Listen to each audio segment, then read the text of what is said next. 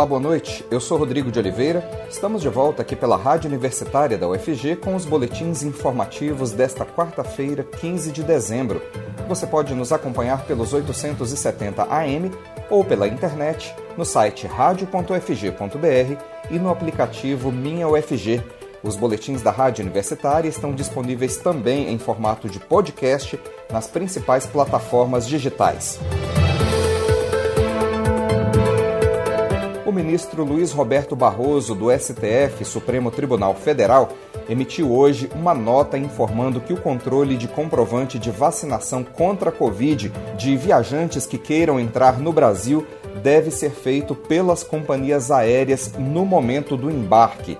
Na avaliação de Barroso, cabe às aéreas fazer o controle do comprovante de vacinação, assim como já é feito com o exame de PCR e com o formulário de declaração de saúde do viajante da Anvisa, Agência Nacional de Vigilância Sanitária. Esse, aliás, é o procedimento adotado em todos os países do mundo. As companhias aéreas nem permitem o um embarque de passageiros que não se adequem às regras do país de destino e dos países nos quais fará escala.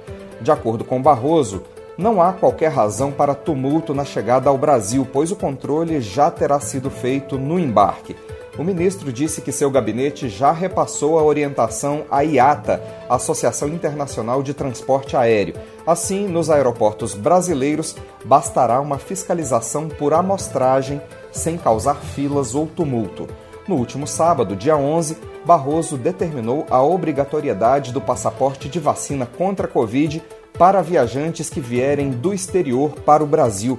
O governo Bolsonaro contesta a exigência do passaporte. Em manifestação enviada ao Supremo, a AGU, Advocacia Geral da União, defende que os visitantes possam entrar sem imunização, desde que façam uma quarentena de cinco dias ou comprovem que se recuperaram da Covid há pelo menos 11 dias. O plenário do STF vai definir entre hoje e amanhã, em julgamento virtual, se mantém ou se derruba a decisão de Barroso. Embora o governo tenha decidido esperar a decisão do plenário do STF, a Anvisa já notificou todos os postos de fronteira sobre a exigência do passaporte vacinal. Até o momento, porém, a aplicação da regra em aeroportos não tem sido uniforme. No terminal de Guarulhos, que é o mais movimentado do país, parte dos viajantes precisou apresentar a documentação, mas outros relataram que não foram cobrados. As vacinas contra a Covid usadas no Brasil tiveram uma eficácia na população maior em alguns casos do que os índices alcançados no período de testes com voluntários. A conclusão faz parte do primeiro boletim do projeto Vigivac da Fiocruz, Fundação Oswaldo Cruz, que teve como base 150 milhões de pessoas que tomaram uma das quatro vacinas que são administradas no país até o mês de outubro. Segundo a avaliação, as vacinas tiveram uma efetividade entre 83% e 99% para casos graves e óbitos entre as faixas etárias de 20 a 80 anos. Na população abaixo de 60 anos, essa proteção ficou acima de 85% contra risco de hospitalização e de 89% para óbito em todos os casos. A conclusão do levantamento é que a Coronavac, a AstraZeneca, a Pfizer e a Janssen são eficazes para reduzir drasticamente internações e também mortes por Covid o sucesso da vacinação é apontado como ponto-chave para a redução de casos graves e de mortes de Covid desde abril no Brasil. Desde então, há uma queda constante nos índices, sem que nenhum estado registre uma nova onda da doença, como ocorreu, por exemplo, em países da Europa. Principal alvo dos brasileiros que criticam a vacina contra a Covid, a Coronavac apresentou na prática índices próximos ao das demais vacinas usadas no país. Em quase todas as faixas etárias, a Coronavac apresentou resultados melhores até que aqueles vistos na fase de testes em voluntários. A taxa de eficácia para internação por idade da Coronavac é de 89% para pacientes de 18 a 29 anos, de 91% para a faixa etária entre 30 e 39 anos e sobe para 91% entre os vacinados de 40 a 49 anos. A eficácia da Coronavac oscila entre 77% e 85% em pacientes de 50 a 79 anos e é de 64% para vacinados com mais de 80. No caso de óbitos, a taxa de eficácia da Coronavac varia de 69% a 95% entre todas as faixas etárias, com redução à medida em que a idade do imunizado aumenta. A Coronavac reduz ainda em 78% a necessidade de internação caso o vacinado seja contaminado pelo coronavírus. Outra vacina também produzida no Brasil, a AstraZeneca, teve um índice de efetividade para internações entre 87% e 98%, a depender da faixa etária, chegando a proteger 99% de óbitos entre pessoas de 18 a 59 anos de idade. No caso da Pfizer, o percentual de proteção contra óbitos e internações entre 30 e 59 anos de idade foi de 99% e de 98% no caso das faixas de 18 a 29 anos de idade e de 70 a 79 anos. Como a vacina da Pfizer chegou no Brasil após o fim da vacinação de idosos acima de 80 anos, o percentual nesse grupo não pôde ser aferido a Jensen não alcançou taxas para todos os intervalos de idade, já que ela é a menos aplicada no país. Apenas algumas faixas etárias tiveram efetividade registrada, com índices que variam de 88 a 93% para internações e de 84 a 94% para óbitos. Mais cedo, o médico sanitarista Gonçalo Vetina Neto, que é professor da Faculdade de Saúde Pública da USP e um dos fundadores da Anvisa, comentou os resultados do estudo da Fiocruz. Vamos ouvi-lo. É uma notícia que, de certa forma, nós esperávamos, era uma esperança, porque os experimentos realizados em Botucatu e Serrana, em relação à Coronavac e em relação à AstraZeneca, já eram indicativos de uma queda muito importante no número de casos e no número de óbitos. Agora, o que a Fiocruz fez, a partir do um grupo de pesquisa que ela tem na Bahia, e que faz cruzamentos de grandes bancos de dados, eles cruzaram o banco de dados de pessoas que foram vacinadas com pacientes internados do DataSUS. E esse cruzamento mostrou a eles quem é que está morrendo, quem é que está sendo internado. E eles conseguem, inclusive, olhar por tipo de pessoa vacinada. Então, é um trabalho muito imenso, importantíssimo. Parabéns a Fiocruz e os nossos agradecimentos por trazer essa informação, particularmente neste momento que nós estamos vivendo, que é o da entrada de uma nova variante, que é a Omicron, que ainda temos muita dúvida sobre ela e que essa pesquisa ainda não responde sobre a variante Omicron. Ela chega até a Delta. Mas eu acredito que, pelo que nós já ouvimos falar é, da Pfizer em relação à Omicron, que a, a, situação continuará sob controle, mas faltam dados ainda, é bom que a gente é, refira isso. Com preço recorde, consumo de carne no Brasil é o menor em 16 anos. A mistura da inflação alta com o aumento da pobreza vem tirando a carne bovina do cardápio de um número cada vez maior de famílias do Brasil o consumo vem caindo no país há três anos consecutivos. Em 2020, o consumo de carne diminuiu 10% em relação a 2019. Para 2021, a estimativa é de queda de mais de 2% em relação a 2020. Nesse ano, o consumo é estimado em 5 milhões e 240 mil toneladas de carne bovina. Esse é o menor valor dos últimos 12 anos. Quando se considera o consumo por pessoa, cada brasileiro consumiu 24,5 kg de carne em 2021, número próximo do registrado em 2005, há 16 anos. A estimativa de consumo de carne no Brasil foi calculada pela consultoria agro do Itaú BBA a pedido da BBC News Brasil.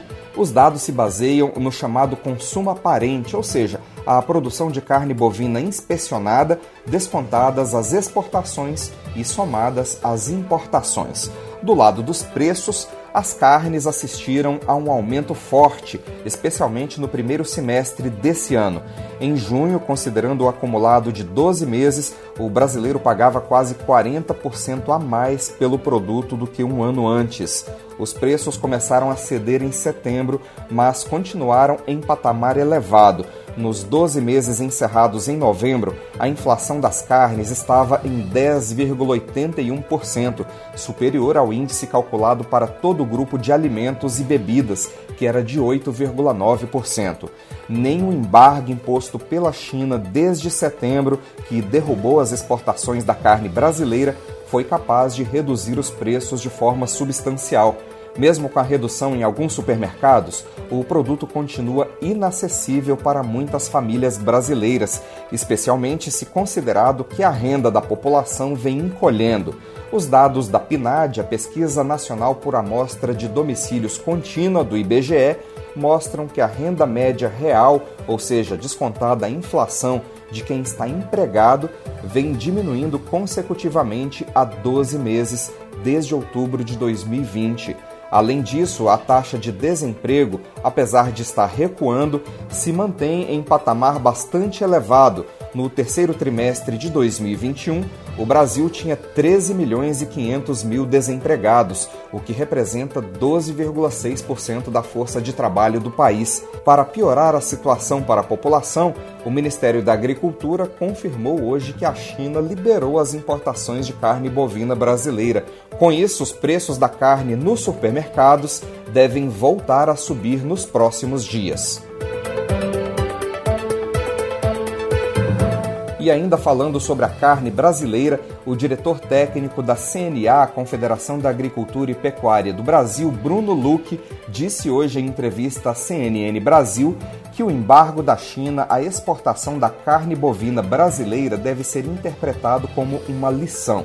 De acordo com Luque, serve de lição para o setor de que temos que diversificar pautas de exportação e parceiros comerciais. De acordo com o especialista, por mais que a China seja um grande parceiro, depender mais de 50% de um país é algo que pode dar problemas, como ocorreu agora.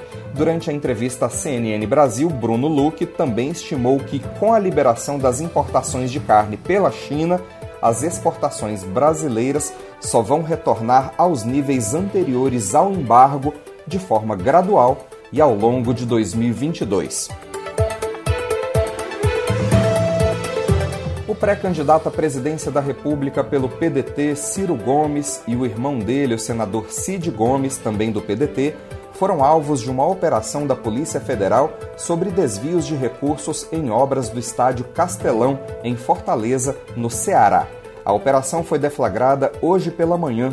A Polícia Federal cumpriu 14 mandados de busca e apreensão determinados pela Justiça, tendo entre os alvos os dois pedetistas. O juiz Danilo Dias Vasconcelos de Almeida, da 32ª Vara Federal do Ceará, determinou ainda o afastamento do sigilo telefônico, bancário, fiscal e telemático dos irmãos e de outros alvos. Em nota, a polícia disse que as suspeitas são de fraudes, exigências e pagamentos de propinas a agentes políticos e servidores públicos decorrentes de procedimento de licitação para obras no estádio entre os anos de 2010 e 2013. De acordo com a corporação, a fraude teria ocorrido para que a Galvão Engenharia obtivesse êxito no processo licitatório para realizar reformas no estádio. O valor da concorrência foi de 518 milhões de reais oriundos do BNDES. O inquérito teve início em 2017, a partir de relatos de quatro delatores. Pelas redes sociais, Ciro Gomes sugeriu que a ação da Polícia Federal foi política. Ciro afirmou que a Polícia Federal, subordinada a Bolsonaro, tenta danificar sua pré-candidatura à presidência em 2022 o pedetista disse não ter mais dúvidas de que Bolsonaro transformou o Brasil em um Estado policial que se oculta sob uma falsa capa de legalidade. O presidenciável afirmou que não tem nenhuma ligação com os supostos fatos apurados e que não tem dúvida de que a ação tem o objetivo claro de tentar criar danos à sua pré-candidatura. Ciro terminou o texto dizendo que ninguém vai calar sua voz. Em entrevista à Rádio Clube AM de Blumenau, em Santa Catarina, o ex-presidente da República e também pré-candidato à presidência Luiz Inácio Lula da Silva, do PT, disse que repudia o comportamento da Polícia Federal e classificou a ação como uma invasão à casa do candidato a presidente Ciro Gomes e seu irmão. No Twitter, Lula prestou solidariedade aos irmãos Gomes, que, segundo o ex-presidente, tiveram suas casas invadidas sem necessidade, sem serem intimados para depor e sem levar em conta a trajetória de vida idônea dos dois. Ciro Gomes usou o Twitter para agradecer o apoio e dizer que faz questão de prestar todos os esclarecimentos em respeito ao povo. É, e a cúpula da Polícia Federal vetou mais cedo um pedido para a realização de uma entrevista coletiva no Ceará sobre essa operação de busca e apreensão contra Ciro e Cid Gomes.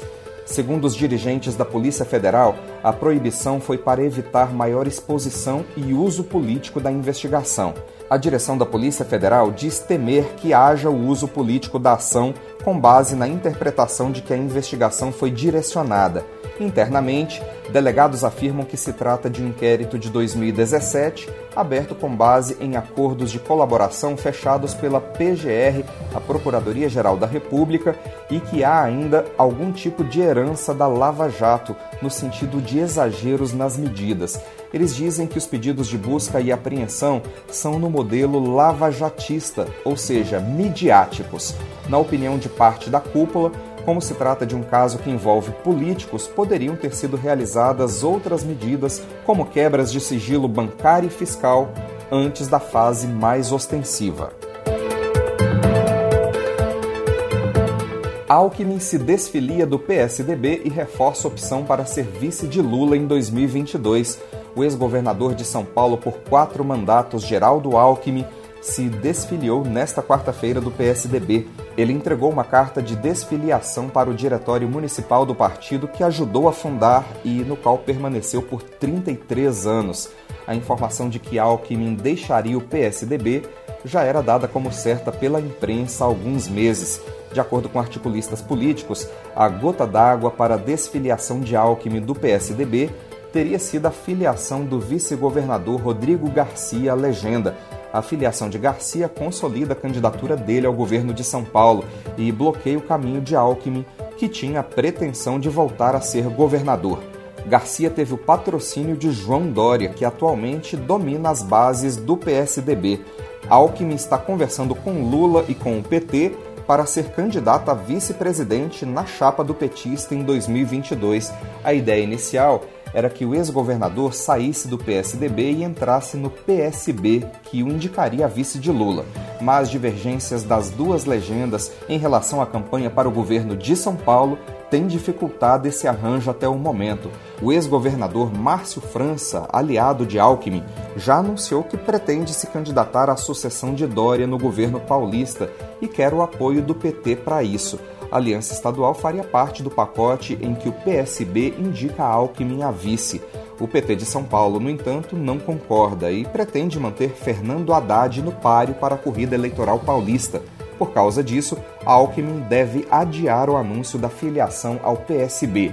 Caso o acordo com o PSB não dê certo, ele deve se filiar ao Solidariedade, que inclusive já formalizou o convite.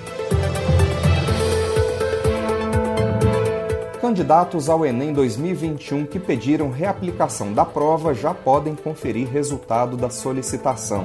E Conselho Nacional de Educação prepara novo formato para o Enem, que deve valer a partir de 2024. Vamos saber mais detalhes com a jornalista Ana Flávia Pereira. O candidato ao Exame Nacional do Ensino Médio, o Enem 2021, que não fez as provas em novembro por problemas logísticos, ou por estar com sintomas de doenças infectocontagiosas previstas nos editais e fez o pedido de reaplicação do exame, já pode consultar a página do participante para saber se teve a solicitação aprovada. Quem teve a solicitação aprovada poderá participar das provas do Enem em nova data, nos dias 9 e 16 de janeiro de 2022. Nesta mesma data, o Instituto Nacional de Estudos e Pesquisas Educacionais, Anísio Teixeira, o INEP, órgão do MEC responsável pela aplicação do Enem, fará a aplicação do exame para as pessoas privadas de liberdade ou sob medida socioeducativa que inclua privação de liberdade, e para os que se inscreveram entre os dias 14 e 26 de setembro, após nova oportunidade destinada aos isentos da taxa de inscrição que faltaram ao Enem 2020. E ainda falando sobre o Enem, a partir de 2024, o Exame Nacional do Ensino Médio poderá ter questões discursivas e uma segunda etapa focada apenas na área de conhecimento escolhida pelo aluno. É que o exame será reformulado para se adequar às mudanças que ocorrerão nas escolas ao longo dos próximos três anos, em virtude das alterações que começam a ser implantadas no ensino médio. A previsão é de que o plenário do Conselho Nacional de Educação vote o texto com as alterações no Enem no dia 25 de janeiro. Por enquanto, o documento que vem sendo elaborado ainda pode ser modificado. A proposta da nova versão do Enem prevê que a avaliação passará a ter questões discursivas e de múltipla escolha e será realizada em duas etapas. Na primeira etapa, haveria uma redação mais perguntas de formação geral, sem divisão por disciplinas, cobrando habilidades mais interpretativas. E na segunda etapa, haveria perguntas focadas na área de conhecimento escolhida pelo estudante: ciências humanas, ciências da natureza, linguagens ou matemática. Atualmente, a prova do Enem é aplicada em dois dias e dividida da seguinte forma: no primeiro dia, os candidatos fazem uma redação e respondem 45 questões de múltipla escolha de linguagens, mais 45 testes de ciências humanas. No segundo dia de provas, são 45 testes de ciências da natureza, mais 45 testes de matemática. As mudanças nas provas do Enem devem começar a valer em 2024 e há pontos polêmicos na proposta que vem sendo discutida. Especialistas ouvidos para a formulação do documento haviam sugerido que a segunda etapa do novo Enem fosse mais conteudista, com áreas ligadas ao curso que o estudante pretenderia fazer na universidade. Mas o CONSED, o Conselho Nacional de Secretários de Educação, discordou, alegando que ela ampliaria as desigualdades entre os candidatos. Isso porque, na parte específica do currículo do novo ensino médio, que pode ser escolhida pelo jovem, chamada de itinerário formativo, cada rede de ensino deve definir um leque de opções dentro de cinco guarda-chuvas principais: linguagens, matemática, ciências humanas, ciências da natureza e ensino técnico. Daí surgem diversas opções. Aqui em Goiás, por exemplo, são 17 itinerários, mas nem todas as escolas são obrigadas a oferecer essas 17 alternativas. E uma cidade menor pode ter apenas duas modalidades sendo ofertadas. Assim, como esses itinerários são muito diferentes pelo país, seria difícil colocar todos os alunos no mesmo patamar. Outra proposta para o novo Enem, que não tem consenso, é sobre a prova de inglês. A proposta inicial do Conselho Nacional de Educação previa uma prova de inglês na primeira etapa, junto com a redação e as questões de conhecimentos gerais. Mas o Conselho Nacional de Secretários de Educação discordou e apontou que o melhor é ter o conteúdo de inglês integrado de maneira interdisciplinar no primeiro dia de provas e não como uma prova separada. A justificativa é de que, embora a oferta da disciplina de língua inglesa esteja prevista pela BNCC, a Base Nacional Comum Curricular do Ensino Médio, segundo o CONCED, não é possível comparar o nível de oportunidade de aprendizagem de um idioma estrangeiro entre alunos de escolas particulares e da rede pública.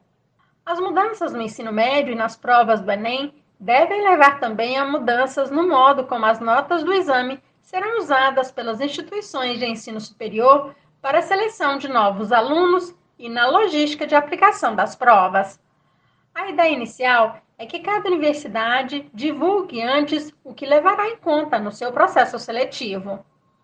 Na organização para a aplicação das provas, ficam as perguntas: o novo Enem será em dois domingos?